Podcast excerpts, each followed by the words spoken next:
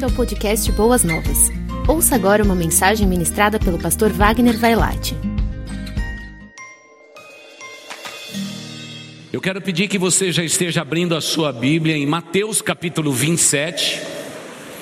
Vamos ler os versículos de 62 a 66. Mateus 27, de 62 a 66. Esse é o texto é a primeira parte da mensagem. Hoje vou fazer a primeira parte da mensagem, à noite eu faço a segunda. O tema da mensagem para você que está anotando é a morte da morte. A morte da morte. Afinal, estamos nos aproximando da Páscoa. Data essa em que o nosso Redentor Jesus Cristo morreu naquela cruz para solucionar o grande problema da morte, a morte eterna, declarada desde o Gênesis, quando o homem pecou. Deus disse: certamente vocês vão morrer. Aliás, o salário do pecado é a morte. Mas o mesmo Deus que vestiu o homem e a mulher lá em Gênesis, é o mesmo Deus que há de concluir esta história e esse Deus declarou naquele dia: nascerá alguém do ventre da mulher, da semente da mulher, e que um dia pisará na cabeça da serpente. E Jesus Cristo morreu na cruz, pisou na cabeça da serpente e disse para a morte: a morte foi vencida. E se ele venceu, eu e você podemos ser não somente perdoados, mas termos a vida eterna por Cristo Jesus, sempre. A morte da morte. Parte 1, para você que está anotando. Como que a gente começa falando sobre isto? Nós só podemos começar falando de um Deus bondoso e amoroso, um Deus nada vingativo, um Deus que, quando viu o homem criado à sua imagem e semelhança, desfrutando da liberdade que ele tinha, o livre-arbítrio, ele decidiu desobedecer. A serpente seduziu a mulher, tanto é que ela comeu daquele fruto e o homem comeu também. Não era um mero fruto, era o fruto da desobediência. E a partir daquele momento, a terra ficou decaída por causa do pecado do homem. Veja, por exemplo, Deus de maneira dramática vai falar da morte. Os estudiosos dizem que foi o próprio Deus que matou um animal na frente de Adão e Eva. Cena cruel que eles nunca tinham visto.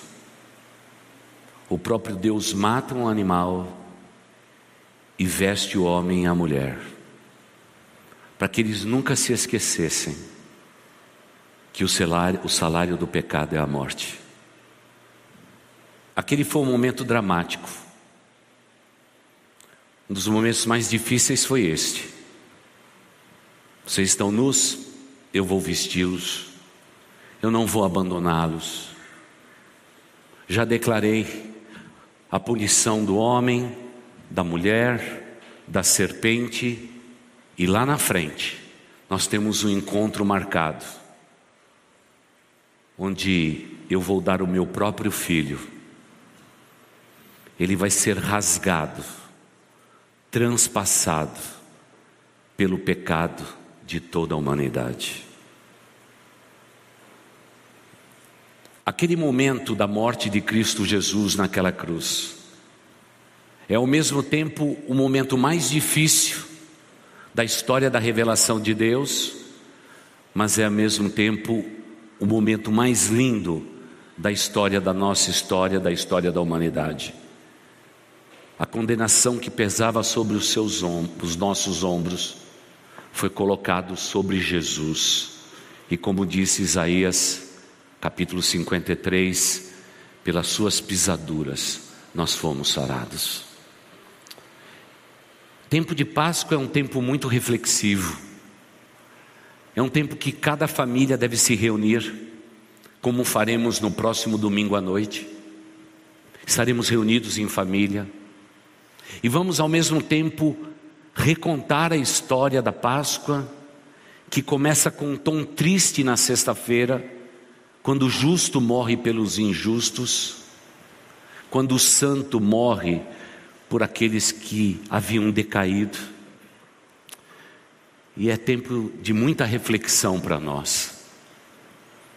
Porque, irmãos, em pecado nós fomos gerados. E assim o pecado passou de Adão por toda a humanidade. E nós precisamos consertar a questão do pecado.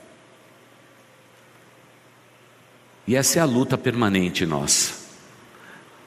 Parece que o bem que nós queremos fazer, não praticamos. Mas o mal que não desejamos praticar, esse sim fazemos.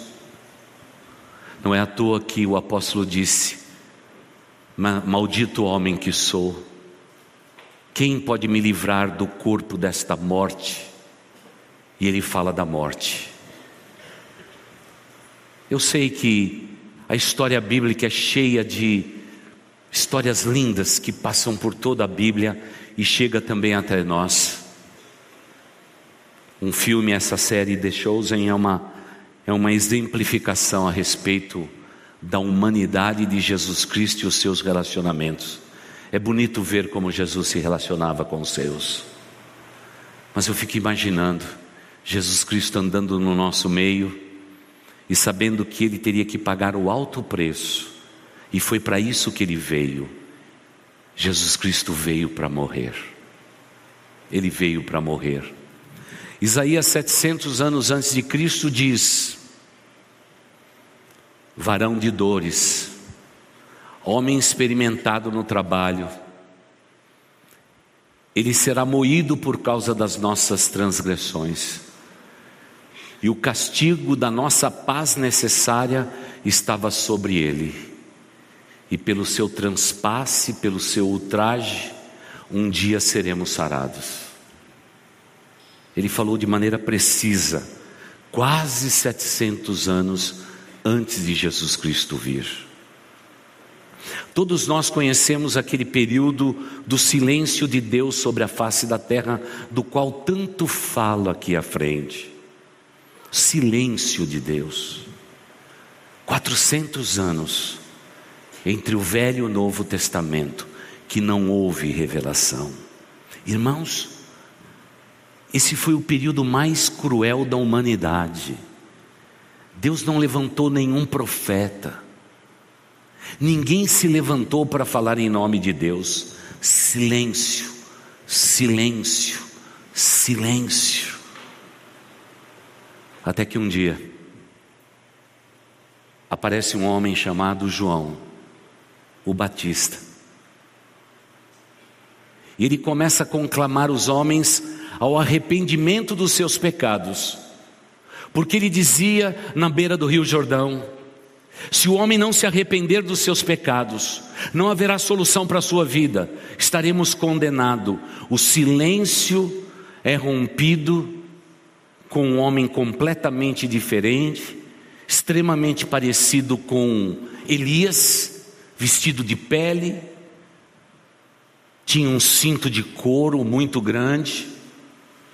É ele que rompe o silêncio.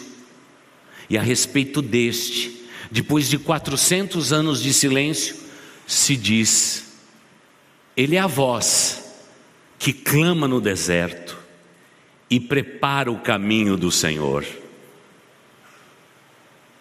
E ele disse: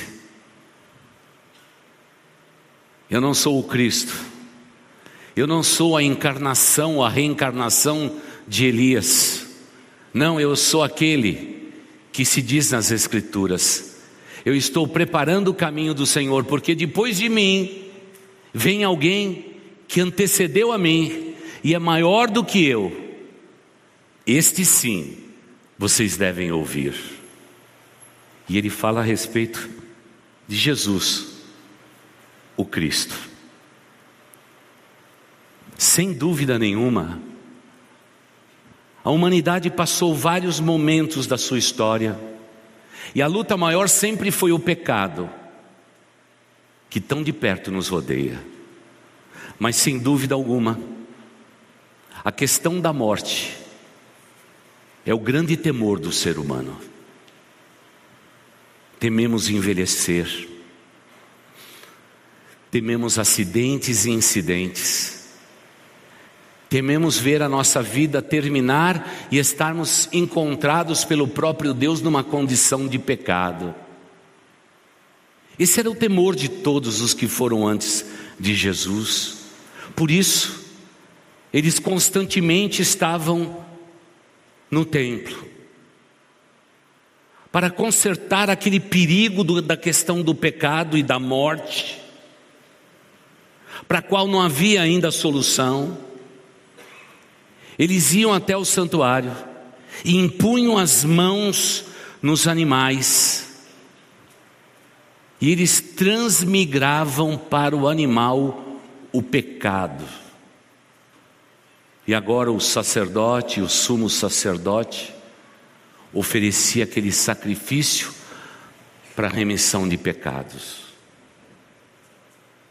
Eu sei que a morte de animais, sacrifícios de animais, pode parecer algo repugnante para nós.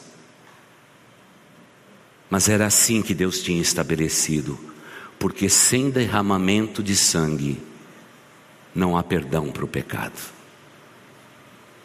Era dramática a condição humana. Até que um dia, Jesus Cristo inicia o seu ministério. E ele inicia o seu ministério não fazendo grandes alardes, mas ele começa o seu ministério de maneira simples, chamando pessoas para segui-lo fazendo de três poucos anos a grande escola da vida para doze homens que precisava estar ao seu lado. E desde o início de tudo, Jesus Cristo começa indo de aldeia, de povoado em povoado, ensinando a palavra e dizendo a todos que o reino de Deus era chegado. A solução para a morte estava estabelecida a questão da morte seria solucionada. Por isso, que logo que ele foi ao Rio Jordão, João ao saudá-lo, João que era meio parente de Jesus, ele olhou Jesus Cristo pisando no Rio Jordão, e ele fez questão de dizer: Eis o Cordeiro que tira o pecado do mundo. Eis aí o único que pode solucionar a questão do pecado. Alguém sem pecado teria que morrer pelos pecadores, e para dar fim à questão da morte, e declarar a morte da morte, para que nós pudéssemos viver uma vida eterna através do seu nome poderoso. Irmãos, a Páscoa se aproxima. Naquela cruz, através da morte de Cristo Jesus, a morte foi vencida.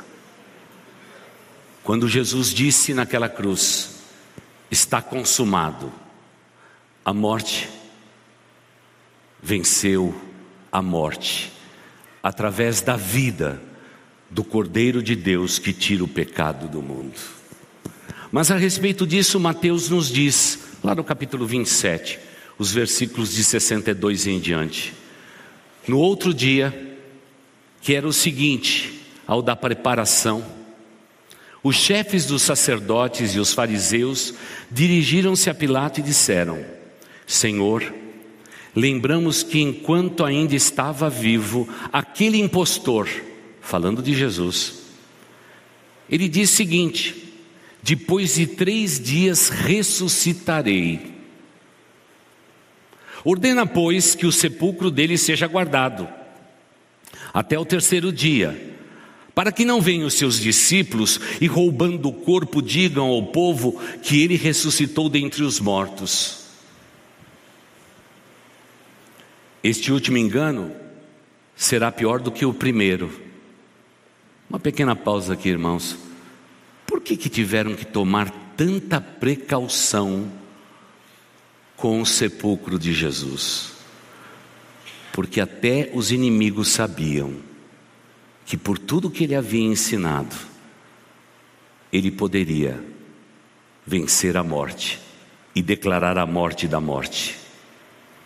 Levem um destacamento, respondeu Pilatos. Podem ir e mantenham o sepulcro em segurança, como acharem melhor. Fique à vontade. E eles foram e armaram um esquema de segurança no sepulcro, além de deixarem um destacamento montado, não é? Guarda, lacraram a pedra. Por que, que você acha que tudo isso aconteceu, irmão? É porque Jesus Cristo já estava ensinando que alguém tinha que morrer para que todos pudessem ter vida. É claro que se adiciona aqui a palavra ressuscitar. Mas irmãos, não nos enganemos. O lacre que foi colocado na pedra era para lacrar. Os guardas colocados ali eram para guardar. Porque o grande temor era a ressurreição. Era a ressurreição que ia chegar. Porque se a ressurreição chegasse, a morte morreu e a vida venceu. É por isso que tinha tanta preocupação com aquele sepulcro. Sabe quanto tinha um destacamento? Havia dois homens fortes, que eram os grandes campeões. Normalmente, cada de destacamento tinha quatro deles. Por isso que quando você vê uma cena da ressurreição, você vê sempre um soldadão lá na, na pedra, né? Aquilo é verdade. Os mais fortes ficavam ali. E o destacamento ficava um pouquinho distante, que podia ser acionado a qualquer instante, para poder cumprir a ordem daqueles que vinham de César. Por que tanta preocupação com um sepulcro? Se Jesus havia morrido? Por que, que tomaram tanta precaução? Claro que os fariseus deram a dica para Pilatos. Pilatos, enquanto ele estava vivo, aquele impostor, ele estava dizendo que ao terceiro dia ele ressuscitaria. Se isso acontecer, o erro segundo vai ser pior do que o primeiro, quando você deu liberdade dele ficar pregando aí o evangelho por tudo quanto é canto. Mas o que está por detrás disso tudo é outra coisa. Que os judeus sabiam que o Messias, ele viria, ele morreria, ele pagaria o preço do pecado, mas Deus o tornaria a viver. Eles não eram iletrados, eles não eram iletrados. Não eram. Eles sabiam das Escrituras. E entre Jesus ser o Messias ou não ser o Messias, bem, eles estavam mesmo na dúvida. Agora venha comigo para o futuro. Eu sempre digo que o púlpito é a cruz. Vamos andar um pouquinho para frente. Quando o anticristo, o iníquo, surgir, quando ele surgir, ele vai trazer paz à terra. Vai declarar que Jerusalém vai ser a religião de todos os povos. E naquele momento, naquele momento, aquele povo todo precavido, guardado de todas as profecias, serão seduzidos pelo anticristo. Por isso, a septuagésima semana do profeta Daniel é dividida em duas partes: o da tribulação e o da grande tribulação. Porque nos três primeiros anos, três e meio primeiros anos, sabe quem vai dar mais apoio a esse homem? Serão os judeus. Admitindo que esse homem, o anticristo iníquo, é o Cristo de Deus, o Messias esperado. Por isso que essa sedução será tão forte. Os olhos dele só vão se abrir quando o anticristo entrar no templo em Jerusalém e lá no lugar santíssimo vai sacrificar animais que não condiz com a fé dos judeus, aí os seus olhos vão se abrir. Naturalmente haverá as duas testemunhas e tudo mais que a gente já estudou aqui nas quartas-feiras. Mas você percebe o quanto que Cristo nesse ponto tinha que fazer a obra completa? Porque esse Cristo já tinha falado ao profeta Daniel: Daniel, escreva. Você lendo as Escrituras, seus olhos saltaram entendendo do cativeiro curto. E agora eu te dou uma revelação nova, que diz respeito a tempos futuros. Querem na vida de Adão, na vida de Abraão, seus sacrifícios, quer na vida de Isaías, na vida de Daniel, a grande inquietação é quando a questão da morte seria resolvida. A questão da condenação eterna seria solvida. E o quanto que a vida eterna seria garantida para que todos nós pudéssemos ser um dia salvos. E tudo isso aconteceu naquelas horas em que Jesus Cristo ficou naquela cruz. O drama daquelas horas é o drama da história da humanidade, porque alguém teria que dizer naquele momento: morte, você foi vencida. Alguém tinha que pagar esse preço. Por isso, irmãos, é que a data que se aproxima nesta semana é uma data importantíssima para nós.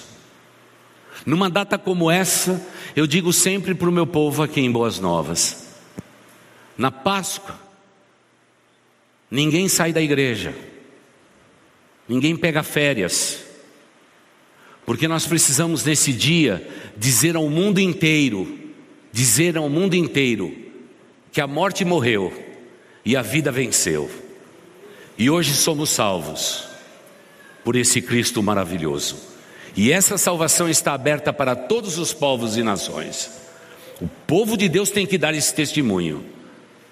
Por isso digo que há datas que o povo de Deus não deve tirar o seu pé, porque se ele tirar o seu pé da igreja, provavelmente o inimigo vai prevalecer. Temos que ser firmes, sempre firmes na obra do Senhor. Hoje vivemos um tempo de enfraquecimento da fé cristã. Hoje já vivemos um tempo que é chamado nas Escrituras Sagradas os princípios de dores. Nós já estamos vivendo esse tempo. E repito, igreja, não precisamos mais olhar para o mundo, a gente olha para a igreja e tem essa certeza. O povo de Deus estão se desviando do caminho de Deus não amam mais a palavra de Deus como amavam no passado, não oram como oravam no passado, pode ter certeza. Por isso o inimigo das nossas almas tem prevalecido. Mas nós fomos escolhidos por Deus para dizermos ao mundo que a morte foi vencida pelo Cristo de Deus, não só pela sua morte, mas pelo poder da sua ressurreição. Ele venceu. Isso tem que ser forte no nosso coração. Páscoa para nós, por favor, tira o coelhinho da Páscoa. É impostor. Impostor.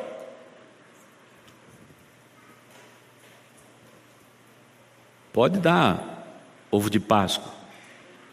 Até para o pastor, se quiser. Eu aceito. Mas por favor, não coloque na tua mesa um impostor.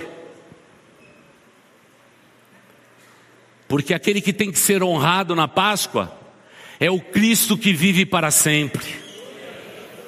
É o redentor que de uma vez por todas pagou pela morte o pecado de toda a humanidade. É ele que tem que ser adorado e venerado porque Ele é o Cristo de Deus, o Redentor, o Salvador, o nosso poderoso Deus. É Ele que tem que ser honrado. A maior tarefa do ministério infantil é sempre a mesma: desmistificar um coelho e enaltecer o cordeiro. Por favor, igreja, Desmistifique no coração dos seus filhos o coelho e glorifique o Cordeiro de Deus que tira o pecado do mundo.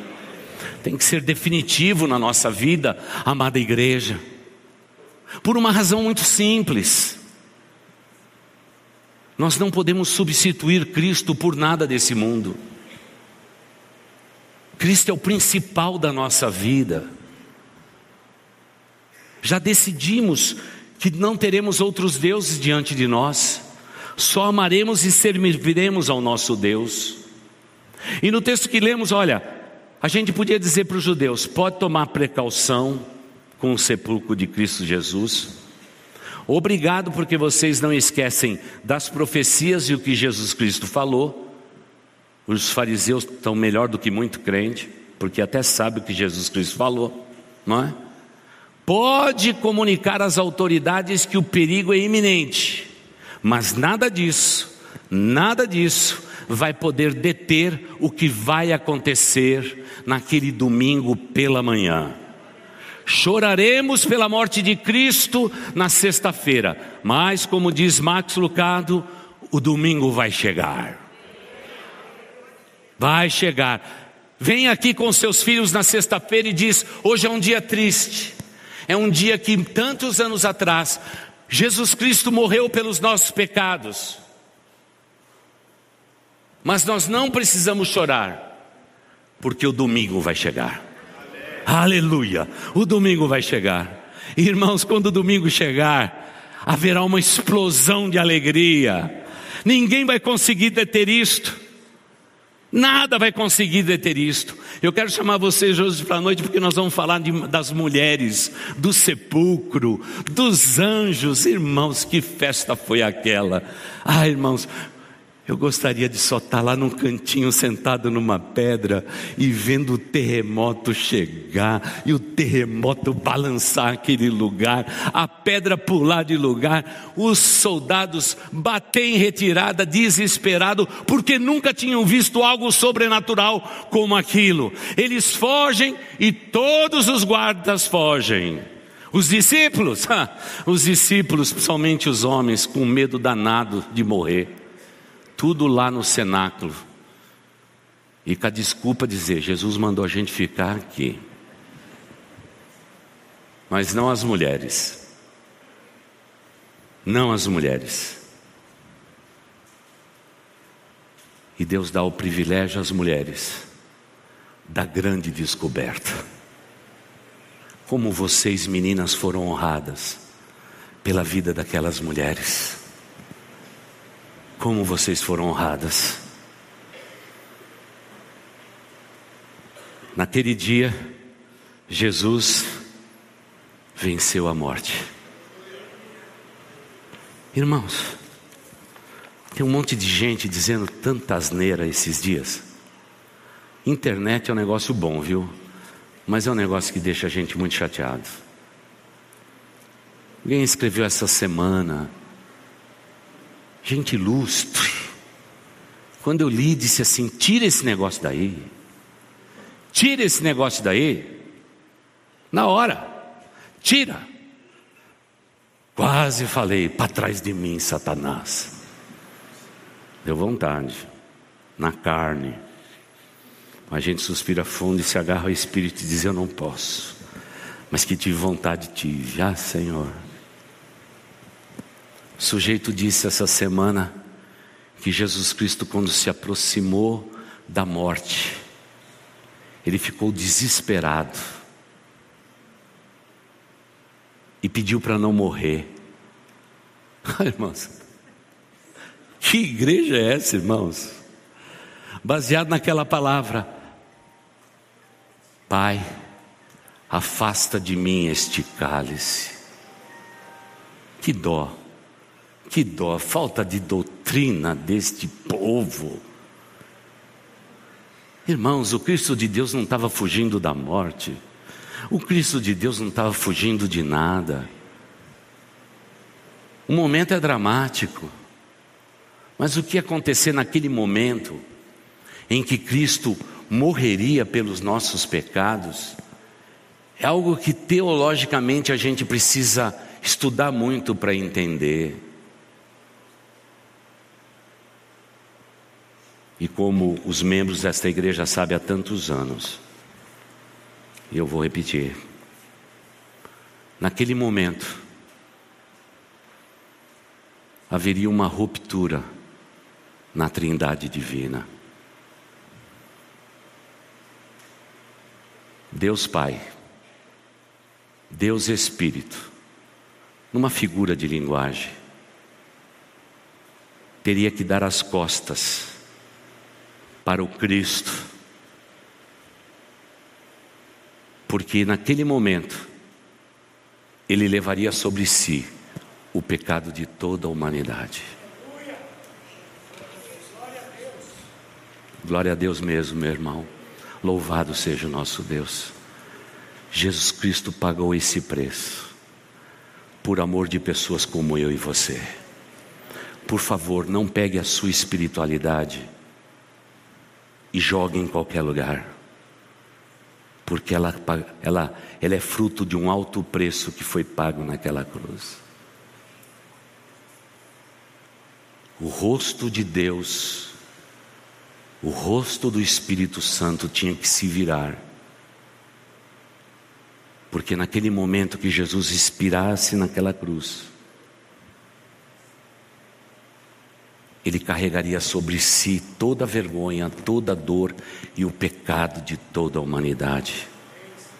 Por isso que ele diz: Pai, se fosse possível, afasta de mim esse cálice mas seja feita a sua vontade. E o Cordeiro de Deus não abriu a sua boca e morreu naquela cruz. Igreja, por favor, tem coisas que na fé é negociável, tem coisas que são inegociáveis. O meu vínculo com Cristo na cruz do Calvário é inegociável. Se um dia a figura do mundo mudar, e se alguém pedir para eu negar a fé em Cristo Jesus, eu vou morrer, mas não vou negar a minha fé. Vou morrer com um sorriso nos lábios, porque essa é a única resposta que eu posso dar ao Cristo que morreu por mim na cruz do Calvário. Por isso, irmãos, se esse Cristo venceu a morte e deu, deu a morte à morte, Irmãos, que tipo de vida eu e você devemos viver? É uma vida compromissada com esse Cristo, é uma vida ligada a Jesus Cristo. Nosso assunto é Cristo de manhã, à tarde e à noite. A gente toma café é Cristo, a gente almoça Cristo, a gente janta Cristo, tudo que a gente fala é Cristo Jesus. Essa é a motivação dessas pessoas apaixonadas. Talvez o mundo nos, nos considere loucos, fanáticos, mas irmãos, foi um amor fanático que me redimiu naquela cruz. Foi um amor sem limite que pagou o preço pela minha morte na cruz, porque era eu que deveria estar naquela cruz, mas Ele ocupou o meu lugar. Não é tempo, irmãos, de nós estarmos andando de um lado para o outro, discutindo pequeninas coisas com Deus. Senhor, parece que o Senhor não atua na minha vida. Senhor, no meio dos meus problemas, onde o Senhor está? Pai, no meio das minhas dificuldades e nos reveses que eu estou vivendo, eu tinha um status, agora eu tenho outro status. Senhor, onde o Senhor está? Irmãos, Ele está no mesmo lugar, Ele está reinando, Ele é o Deus glorioso, aquele que enviou Jesus Cristo a esse mundo para ser o meu e o seu redentor.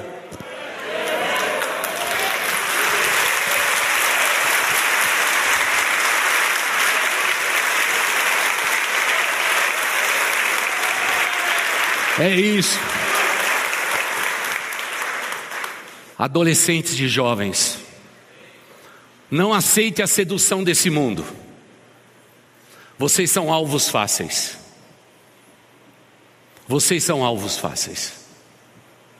Por querer ser aceito na sociedade, vocês negam a Jesus Cristo.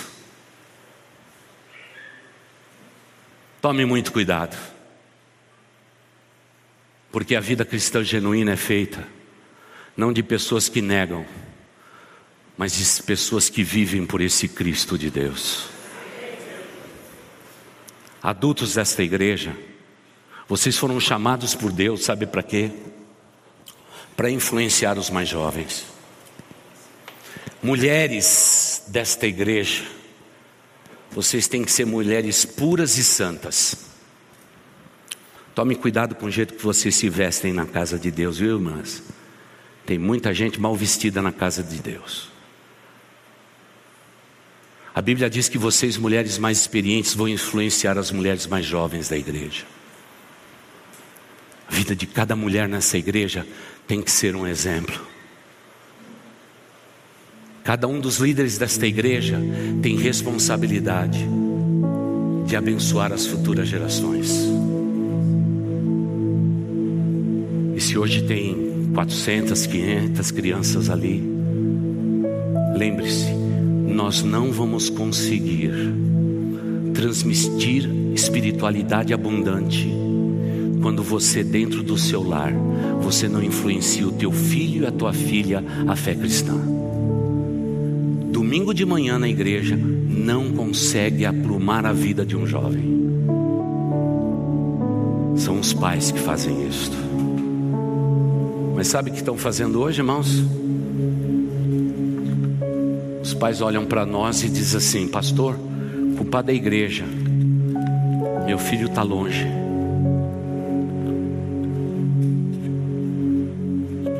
Eu?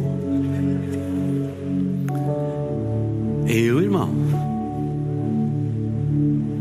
É muito fácil transferir. Da minha família eu cuidei. Pela bondade e pela misericórdia de Deus, estão todos servindo ao Senhor. Num domingo como esse, aqui nos Estados Unidos, estão todos compromissados com Cristo. Até meus netos. Já pego o esboço do pastor da igreja americana e já chego em casa e sublinham todos os textos bíblicos. Vai vir coisa boa daí. Mas eles têm pai e uma mãe que ministram a palavra de Deus ao coração deles. Termina o videogame, Bíblia. Termina o almoço, Bíblia. Termina a janta, Bíblia. Na hora de dormir, Bíblia. Eu estou achando que eles estão ficando intoxicados já. Mas vai sair coisa boa. Não transfira paz. Coisa mais linda que um filho tem é a voz grave de um pai, indo na cabeceira da cama do filho e orando ao Deus eterno, pedindo: Pai, abençoe este menino e esta menina, que sejam adoradores do Deus vivo, que perfumem as nações da terra. Ah, não existe nada mais lindo do que a voz de uma mulher história bíblica, pintando ludicamente no coração do filho e da filha as histórias de Deus. Haverá de Deus levantar nesta igreja uma geração forte de líderes para a glória de Deus Pai. Não importa que se estejam trabalhando em qualquer área, são pessoas de Deus que vão influenciar toda a cidade de São Paulo, porque são frutos de lares firmes e fortes, e porque o meu lar e o seu lar tem que ser firme e forte, irmãos. A nossa fé está repousada no Cristo de Deus, o Cordeiro de Deus que tirou o pecado do mundo e nos abençoou. Ah, essa é uma semana de muita reflexão. É a morte de Cristo, os detalhes da morte de Cristo. Mas irmãos, quero convidar vocês para hoje à noite, porque nós vamos falar da explosão. O que significou para judeus daquela época a ressurreição de Cristo Jesus. Porque aquela turma só tinha ouvido falar de ressuscitação, nunca de ressurreição. Jesus Cristo operou sim a ressuscitação de algumas pessoas, mas ressurreição, só Ele, só Ele que ressuscitou. Daí a explosão de Deus para dizer ao mundo: Ele vive, Ele venceu a morte, tudo foi consumado. Ah, irmãos, que mensagem maravilhosa. Porque, irmãos, se Jesus Cristo não tivesse ressuscitado, morrido e ressuscitado, você estaria aqui? Não. Se eu dissesse para você, você vivendo uma vida comum, que eu acabei de descobrir na Bíblia que inferno não existe, céu também não existe, você voltaria domingo que vem? Talvez você diga sinceramente para mim, pastor, não. Pois é, budistas, árabes, eles não têm certeza da ressurreição dos seus deuses, mas estão lotando o templo. E os muçulmanos oram três vezes ao dia ao seu Deus. Você percebe como é frágil a nuance dos cristãos? Se eu tirar o céu e o inferno, você não voltaria aqui. Deixa eu dizer para você, domingo que vem eu estaria aqui de volta para pregar para uma pessoa só. Porque eu sei em quem tenho crido. E eu sei que Ele é poderoso para guardar a minha alma até o dia final. Igreja, precisamos repensar a nossa vida e a nossa espiritualidade. Na semana de Páscoa, não faça por menos Apanhe o livro de Lucas, leia para sua descendência e diga a eles nesta semana: nesta casa, o Senhor absoluto dela é o Senhor Jesus Cristo, aquele que morreu sim, mas ao terceiro dia ressuscitou. Eu perguntei ontem para uma criança da igreja: Você acredita que Jesus Cristo morreu? Falou: Foi bem triste, pastor. Bem triste. Ele, ele, eu não deixei nem ele dizer a terceira vez porque eu achei que ia chorar. Porque o segundo triste foi mais triste do que o primeiro, e o terceiro já era, ia ser assim, né? Eu sentei perto dele e disse: Fica tranquila, ele morreu mesmo. Foi muito triste. Mas você sabe que ele ressuscitou. Ele olhou para mim e disse assim: Eu sei, pastor, mas eu fico tão triste por saber que ele morreu. Alguém como Jesus não podia tá, ter morrido. Eu falei: Vou falar de novo para você, fica tranquilo, porque ele está vivo. Ele está vivo. Irmãos, acho que a igreja de Jesus hoje está parecendo aquela criança. Está chorando porque Jesus Cristo morreu. Mas, irmãos, nós não adoramos um Cristo morto, nós adoramos um Cristo vivo. E eu não sei quanto a você, diante desse Cristo, eu me rendo a Ele. Você ouviu o podcast Boas Novas? Não se esqueça de seguir nosso canal para ouvir mais mensagens que edificarão a sua vida.